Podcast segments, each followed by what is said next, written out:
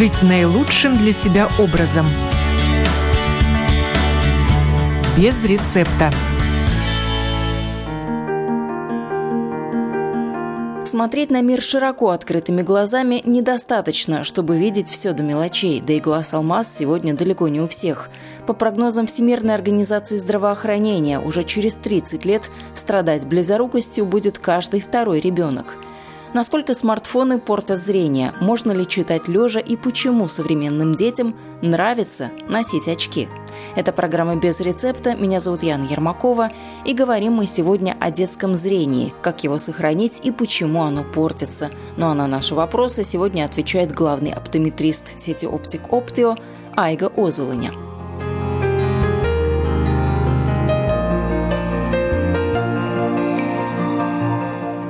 Ну что ж, говорим о детском зрении. Это такая проблема очень актуальная, особенно сейчас, когда пандемия уже второй год мы наблюдаем, и когда дети сидят очень много перед компьютерами, проводят много времени а, в телефонах. Опишите нам текущую ситуацию. Вот как сейчас э, выглядит детское зрение в Латвии? А, есть так, что в течение этого времени еще никакой, никакой статистики не проведено. Я могу сказать только э, свои наблюдения работа ежедневно в кабинете тоже с детьми. И я работаю с детьми, и мы оптометристы. Можем, э, нам позволено, скажем так, работать э, от 6 лет.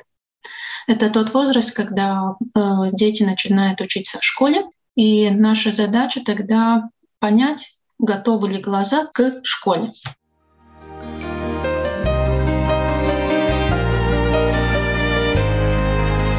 Носить очки маленький Андрей начал как раз с 6 лет, когда пошел в школу. Сейчас ему почти 10. За 4 года к обновке привык, но поначалу быть очкариком мальчику очень не нравилось. У Андрея астигматизм – это значит, предметы он видит нечетко. Скорее всего, дефект зрения достался по наследству, и с ним придется жить.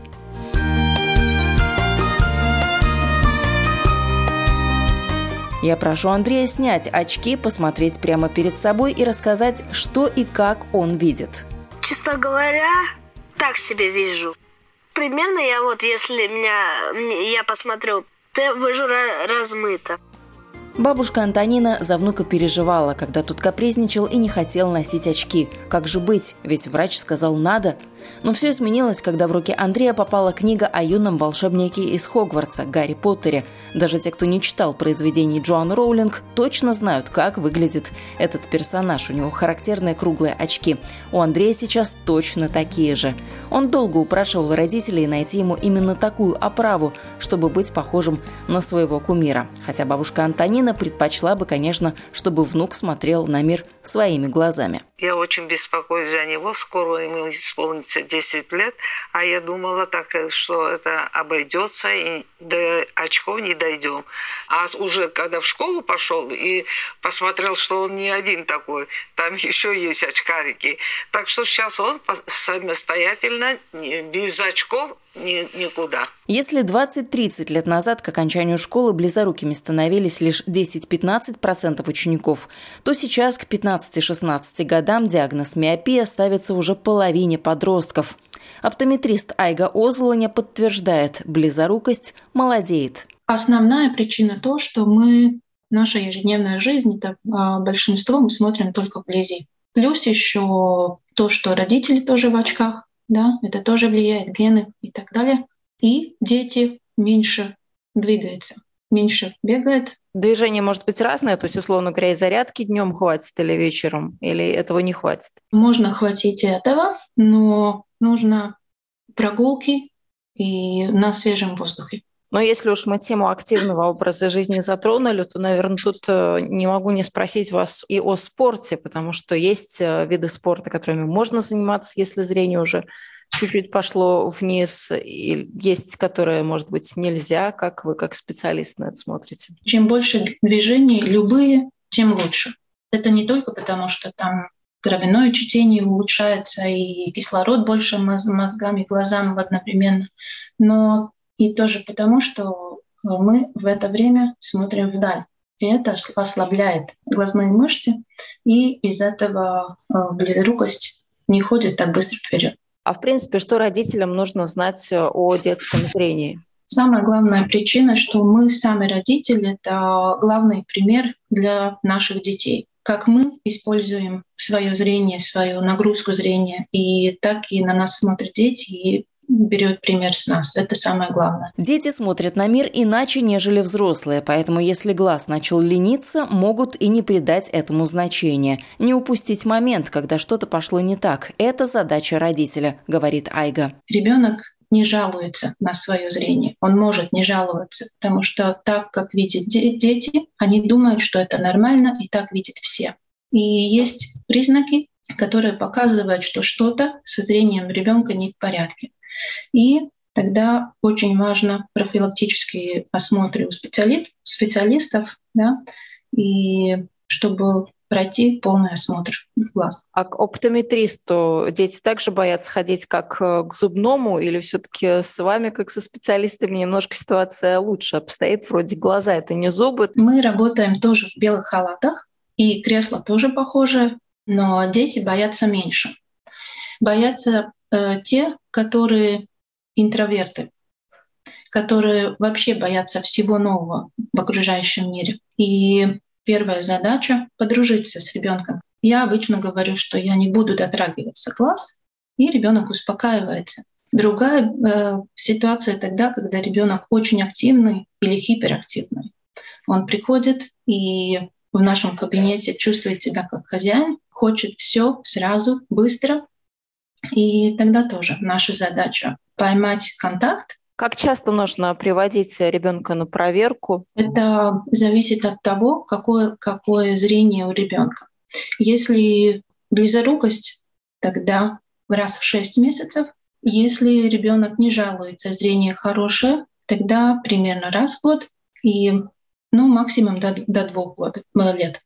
А, что касается того, что вы сказали, э, не всегда ребенок понимает, что у него что-то со зрением не так, э, что зрение падает, он думает, что вот так, как он видит, это норма. Как в этом случае взрослому заметить, что с ребенком что-то не так, что, может быть, пора уже пойти проверить зрение, может быть, начались какие-то процессы, чтобы поймать их на ранней стадии? Основные признаки — это ребенок может больше моргать, чаще моргать глазами, он может э, прищуриваться при смотрении, приблизить объект, который, на который он смотрит. Это не зависимости вдали или вблизи. Если вдали, он будет подойти ближе и прищуриваться. Если вблизи, он просто будет э, нагибаться ближе. Может криво держать голову, закрыть один глаз, смотреть только одним глазом. И при чтении может путать буквы. Есть распространенное мнение, что если надеть очки, то зрение станет еще хуже. Якобы глазные мышцы перестают работать. Это все домыслы. Правильно подобранные очки меняют преломляющую силу глаза и направляют лучи строго на сетчатку, как и должно быть в хорошо работающей оптической системе. Без очков глаз не восстановится. Наоборот, зрение будет ухудшаться, так как мозг не получает достаточного количества зрительной информации. У детей такая ситуация может спровоцировать синдром ленивого глаза. Так что если уж очки выписали, то носить их строго по рекомендации врача. Постоянно или же надевать только в тех случаях, когда это необходимо. Это уже субъективно, как кому. Это зависит от коррекции. Близорукость, дальнозоркость или еще какие-то аккомодации, э, проблемы. Это, это зависит индивидуально. Ну, наверное, долго сидение за компьютером, чем сейчас грешат все наши дети, э, тоже влияет на качество зрения. На это влияет не только детям, но и взрослым тоже. Да? Чем дольше мы проводим э, э время за, за компьютером, за гаджетом, за книгами, да, это влияет. Потому что, смотря вблизи, глазные мышцы напрягаются. Сколько можно сидеть за компьютером э, ребенку? Зависит от возраста или от чего? Зависит от возраста, да. От 3 до 10 лет это 30 минут в день, но очень важно паузы. Например, 15 минут э, смотрим в компьютер, 5 минут смотрим вдаль. Это момент, когда глазные мышцы расслабляются. И потом опять 15 минут работаем. Если возраст 10 до 13 лет, тогда можно провести час за компьютером и тоже паузы. 20 минут работаем, 5 пауза, 20 работаем, 5 пауза, опять 20 работаем. 14-15 лет примерно это 2 часа, и каждые 30 минут 5 э, минут паузы, смотреть, смотря вдаль. И если ребенок больше 16 лет, тогда уже нету такой конкретного времени, сколько можно проводить, но очень важно тоже эти паузы, когда смотрим вдаль. У взрослых тогда сразу скажу, что есть такой закон 20-20-20, и это обозначает то, что 20 минут работаем, смотря вблизи, и потом 20 секунд смотрим вдаль. Это минимальные паузы, которые можно, нужно соблюдать. Я хочу еще раз уточнить, что мы только что говорили о том, сколько времени в день за компьютером ребенок может проводить. Я именно так.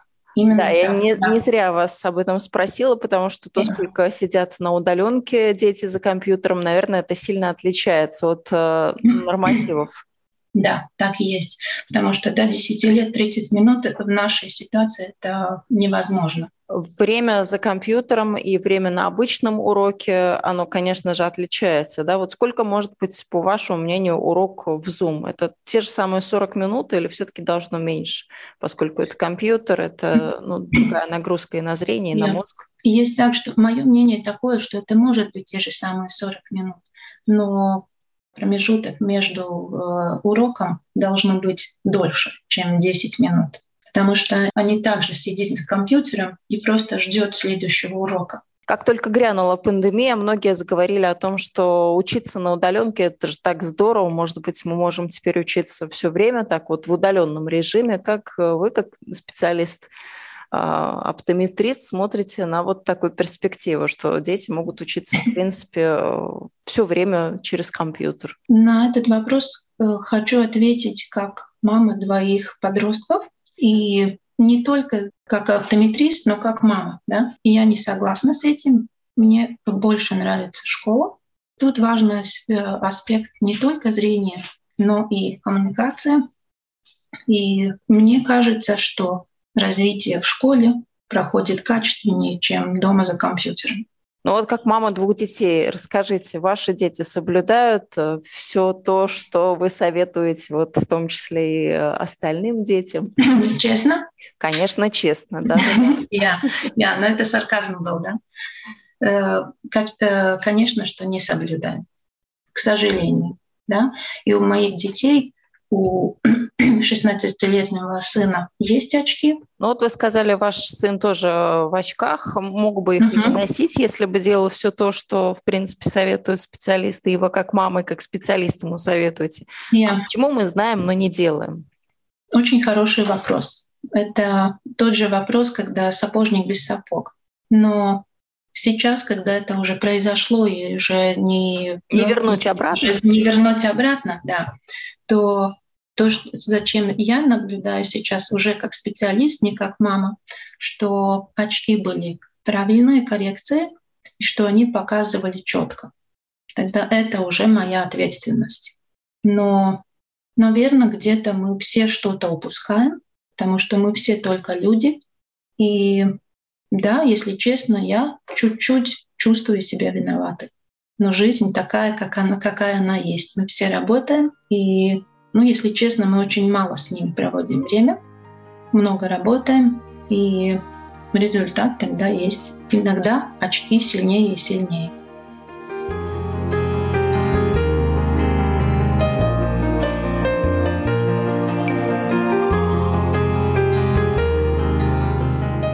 Есть ли какая-то взаимосвязь между тем, а, насколько хорошее образование и тем, что зрение ухудшается? То есть, скажем, чем больше мы читаем книг, чем больше мы учимся, я имею в виду детей в детском возрасте, тем зрение хуже? Или нет такой корреляции? Э, мне кажется, что это, этот вопрос еще актуален только потому, что раньше э, очкариков называли умниками, да, было такое. Было такое, да. Мне кажется, что этот миф остался, но то, что влияет, и что, то, что действительно это так, что ребенок, который много читает и больше учится, чем друг да, какой-то, который больше бегает по улице, это та же самая нагрузка вблизи. Да? И да, тогда может развиваться э, близорукость быстрее. А книги и компьютер – это разная нагрузка, скажем? Будет он читать э, книги под одеялом с фонариком или сидеть э, сутками напролет и играть в компьютерные игры? Это нагрузка зрения одно и то же. Очень-очень важно соблюдать, как ребенок сидит за компьютером или как читает. Очень важные факторы, как устроено рабочее место – какие расстояния, какая поза. Подпереть рукой щеку иногда бывает полезно, и нет, это совершенно не говорит о том, что вам скучно. Дело в том, что рука, согнутая в локте, соответствует тому расстоянию, на котором от глаз должен находиться телефон, планшет или книга. Ну а если же мы сидим за компьютером, то руку нужно выпрямить и вытянуть вперед. Пальцы должны упираться в монитор. Такое расстояние тоже считается правильным для глаз. Еще очень важно угол и как мы сидим. Э, высота стола, стула и экран компьютера должен быть не ровно прямо, но он должен быть под углом. Верхняя часть монитора должна быть в уровне глаз, не выше. Что еще очень важно при работе вблизи, нам нужно часто моргать глазами, потому что глаза сушатся, когда мы смотрим в мониторе. И если мы еще в сухом помещении, где греет радиаторы, то это может повлиять на ощущение глаз, на которое ребенок может тоже не жаловаться. И тогда может появиться краснота. И что еще кажется невероятным, что первый признак сухости — это э, слезы. То есть организм сам выделяет дополнительную жидкость и показывает, что что-то не так? Можно сказать и так, но э, слезы — это первая защита глаз. И если они сушатся, то это первый признак, что что-то не в порядке. Что еще могу посоветовать? Ацу вингринаем. Упражнения, да. Вот, кстати, хотела вас спросить да. про гимнастику для глаз, потому что yeah. все специалисты советуют делать э, упражнения, гимнастику, говорят, что да-да-да, зрение улучшится, все будет хорошо. Улучшится ли? Все ли так? Или просто это будет поддерживать зрение ну, вот в определенном э, его нынешнем положении? Улучшится ли это большой вопрос, но те упражнения, которые оптометрист советует, потому что нужно укреплять или улучшить какие-то глазные функции, это нужно, это, это важно. И глазные мышцы, они такие же, как другие мышцы в организме. При движениях это все улучшается, укрепляется. Из этого упражнения нужно, э, но чтобы не была цель улучшить качество зрения, а чтобы укрепить или удержать. Такую поддерживающую гимнастику хорошо бы делать каждый день, говорит Айга. А значит, родителям придется постараться, чтобы такие занятия вошли у ребенка в привычку. Нужно будет проследить за дисциплиной и, возможно, придумать, как обыграть такие упражнения. Можно смотреть по всем углам комнаты, ну, чтобы ребенку было легче понять, да, и смотреть вдаль, вблизи, периодически меняя взгляд. И можно сделать всякие наклейки, и чтобы было на что смотреть. Вблизи это, например, вот, э, не знаю, красивая ручка, а вдаль на стену можно приклеить какую-то, не знаю, улыбку или, или глазик, или там, ну, то, что нравится ребенку. И периодически менять зрение вдаль, вблизи, вдаль, вблизи. Ну или приклеить, чтобы совсем уж было интересно, на окно. Какую-нибудь тоже наклеечку, смотреть на эту наклеечку и смотреть туда в окно, что там происходит.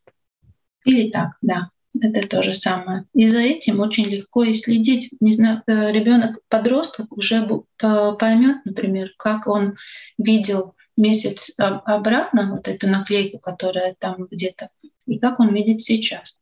Поменялось что-то или нет, что я также хорошо вижу эту наклейку или нет.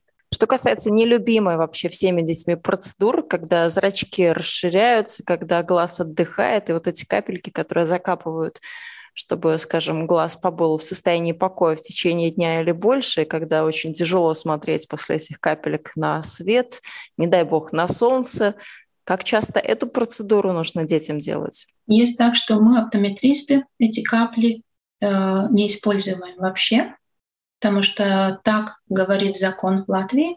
Капли капает детям только офтальмолог, детский глазной врач, и это облигата. А, Обязательно. А, да, это обязательно нужно делать, когда первые два раза э, мы приводим своих детей на осмотр, это в один и в три года. года. Тогда обязательно капли. Потом уже мы, оптометристы, их не используем, потому что есть другие тесты, которые помогают э, и говорит, что надо или не надо капать. Если надо, тогда это делает тоже глазной врач, который мы советуем.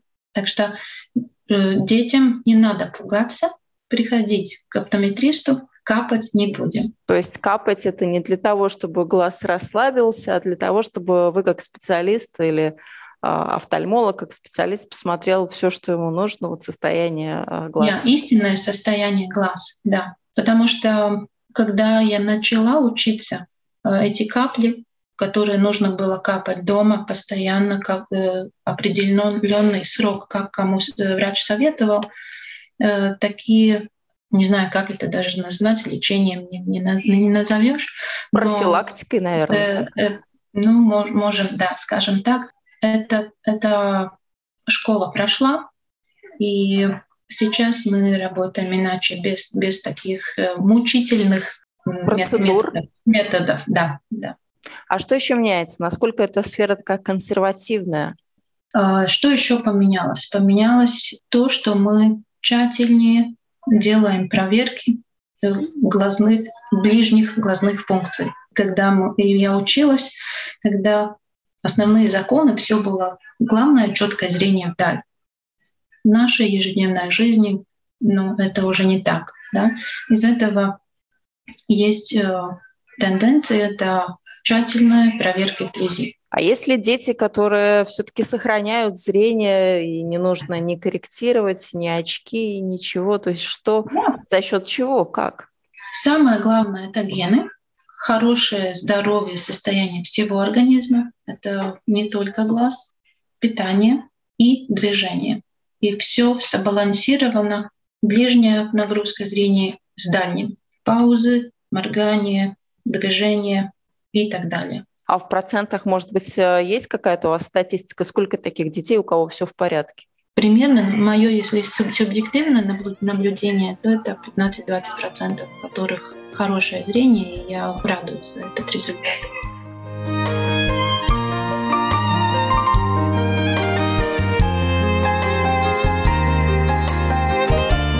Как новые технологии вам, оптометристы, помогают в вашей работе? Что такого интересного появилось с точки зрения аппаратов каких-то, которые проверяют зрение, которые могут сейчас э, выявить какие-то проблемы, может быть, на ранних стадиях или просто показать вам состояние глаза?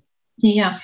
Yeah. Самая главная э, новинка э, в нашей работе то, что мы можем визуализировать то, что мы делаем у нас э, есть аппараты, которые показывают не только нам как специалистам, но вам как пациентам тоже то, что мы там увидим и что там не в порядке. Можем всю информацию на осмотре сохранить не, не только на бумаге и написать, что там мы там осмотрели, ну и тоже сохранить в тех же компьютерах. Есть еще одна важная тема, о которой мы не поговорили, это смартфоны и телефоны, как они влияют на глаза. Чуть-чуть мы этого коснулись, что все мы сейчас сидим носом в своем телефоне, но а, количество времени, проведенного в телефонах, а телефон перед сном, потому что все мы засыпаем, смотря в экран.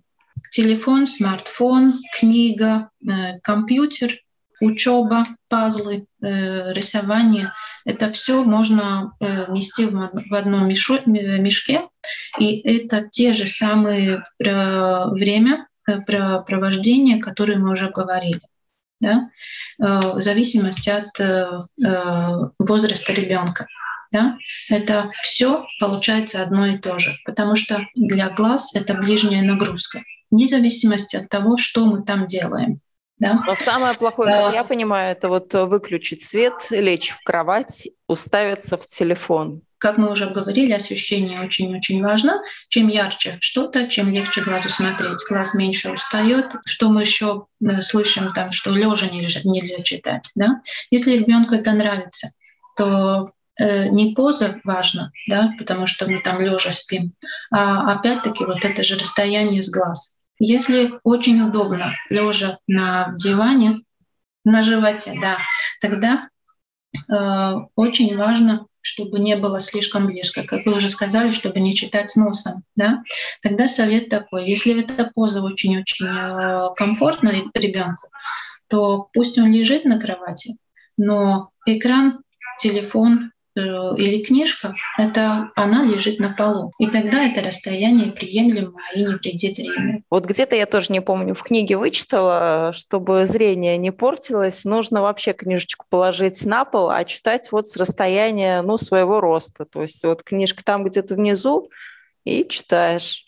Думаю, что нет, потому что это расстояние будет слишком далеко, чтобы рассмотреть буковки. И тогда напряжение тоже будет глазу лучше тогда соблюдать эти же 40 сантиметров, которые и держать в руках. Это слишком далеко. Но есть еще из таких э, упражнений тоже, может быть, это не отнимает много времени, но можно как игру использовать. Допустим, одну страничку мы читаем один глаз, закрываем, читаем одним глазом, условно говоря, левым. Следующую страничку закрываем другой глаз, читаем правым. Может ли это работать? Чтобы это было как упражнение, нет, потому что у нас есть два глаза, которые должны работать э, дружно вместе. И только тогда мозг воспринимает полноценную картинку, что мы смотрим. То, что казалось обидным когда-то, сегодня просто перестало существовать. Прозвища «очкарик», «очконос» и прочее ушли в прошлое. Сегодня ношение очков детскую и подростковую самооценку только повышает, отмечает Айга Озуланя. Сейчас очень много детей, которые приходят и желают, чтобы очки были. И есть подростки, которые, если зрение хорошее, они носят очки только для стиля да, и этим хочет выделяться, да, чтобы чем-то привлечь внимание к себе. И да, действительно бывают ситуации, когда очков не надо, когда зрение хорошее, и ребенок плачет.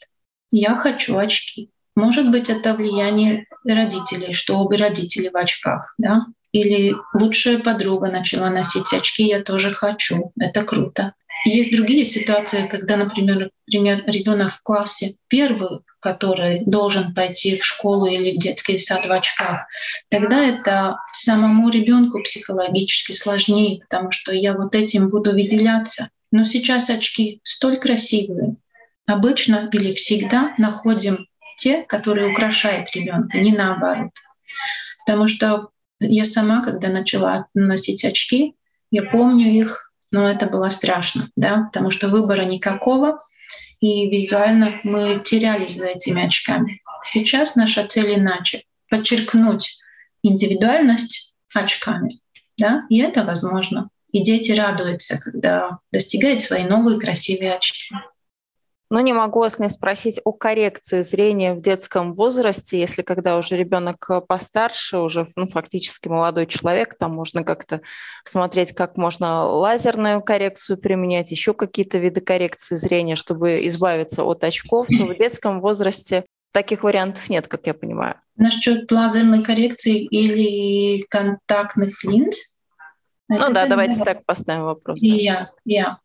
Э, Лазерную коррекцию раньше делали, когда э, зрение э, и глазное яблоко физиологически развивалось, и если, например, в течение года не было изменения зрения. Разговор был 21 года или выше. Да? Получается, дети и подростки этому не подлежат, да, лазерной коррекции. Сейчас э, тенденция меняется и делает коррекции больше моложе и моложе. Это зависит от здоровья глаз и действительно от того, э, как долго не меняется коррекция зрения. И насчет контактных линз, это тоже выход из ситуации, когда, чтобы не носить очки, и тоже в своей практике наблюдаю, что контактные линзы начинают пользоваться э, дети все меньше и меньше возраста. Потому что сам материал контактной линзы позволяет одевать контактную линзу даже младенцу. Мой самый э, юный пациент контактных линз — это 10 лет. Очень успешно одевает, снимает. И ну, в течение сейчас уже трех лет глаза здоровы и все в порядке. А вы сказали, что даже младенец может э, носить э, линзы. Зачем младенцу линзы? Потому что есть э, врожденные глазные заболевания, которые, когда делают операцию, и, и потом нужно одевать линзы, чтобы развивалось зрение.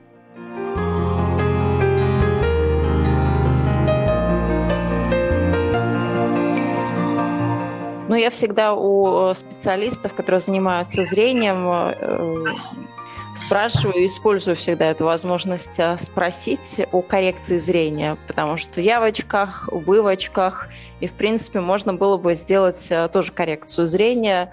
Как вы к этому относитесь лично для себя? Скажу честно, да, чуть-чуть боюсь, но главная причина то, что я в очках, мне очень нравятся очки. У меня есть 13 очков, да, которых я меняю в зависимости от настроения, от одежды и, и, и так далее. И это я воспринимаю как украшение. Ну, тогда не могу не спросить, какое у вас сегодня настроение? Вот эти очки, они о чем говорят? Вот на вас сегодня такая темная оправа, они немножко вот э, заужены к уголкам, ну, такая очень интересная форма. Вот это о каком настроении вашем сегодняшнем говорит? Это мои красивые очки, в которых есть камушки. И вы видите новинку сейчас в очках. Тут у меня на стеклышко есть камушек. Видите, он блестит, да? И сегодня я хотела нарядиться. Мне захотелось. И я так и себя чувствую. И если очкам уголки идет вверх, то мои глаза тоже улыбаются. И смотря на себя, я тоже хочу улыбнуться. Такое мое внутреннее ощущение. Но это действительно зависит от оправы, которую мы одели. Да. А какие еще в коллекции есть? Если 13 пар, то тоже очень интересно. Ну вот мне, как человеку, который носит очки, мне тоже очень интересно. А что же там еще есть такого интересного? Может быть, с какими-то связаны какие-то истории? Вы где-то купили, путешествуя? Или, ну я не знаю, что-то вам очень понравилось или что-то очень дорогое? Самое главное отличие — это разные расцветки. У меня есть синие, фиолетовые, коричневые, красные, золотые. Черных нету. Черных не люблю. Черный — это не мой цвет. Есть одни у меня очень-очень интересные очки, которые асимметричны. А, на одной оправе, на одной э, стороне есть э, разрезы, а вторая, э, второе стеклышко или ну, сторона оправы, да, она полная, да, без, без, ну, такая асимметрическая. А, ну, это такой, ну, интересно, если хочется привлечь внимание, да, чтобы на меня, на, на меня посмотрели. И есть оправы, которые действительно я присмотрела э, не в Латвии. И, а, еще как, как почему я в очках как, как оптометрист, да, потому что на меня смотрят и дети, и, и ну, мои пациенты на меня смотрят. Очень часто бывает так, что они смотрят на меня и и говорит, вот у вас красивая оправа, я тоже такую хочу, да, и я должна быть как, ну, не знаю, показатель, что, что можно выглядеть красиво, пользуясь очками. Очки делят жизнь на до и после. Маша сегодня 16, ее зрение минус 8,5. Но очки девушка носит с гордостью, ее ничуть не смущают толстые линзы. Проблему упустили еще в детстве, тогда во втором классе всего за год. С нормального зрение скатилось сразу до минус 4.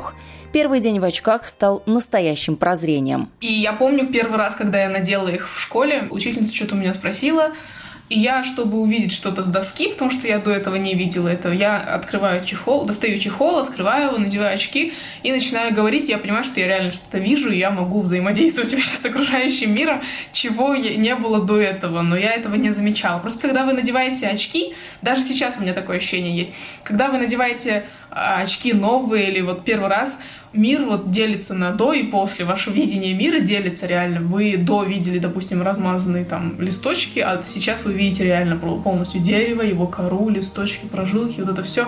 Видите отчетливо лица людей. Без очков Маша, как сама признается, не видит практически ничего. Максимум очки может снять, чтобы красиво получиться на фотографии, но все остальное время носит очки постоянно, потому что мир хочется видеть в мельчайших деталях. И если в детстве о том, что она что-то не видит, Маша особенно не беспокоилась, то сейчас, наоборот, регулярно проходит обследование и делает гимнастику для глаз.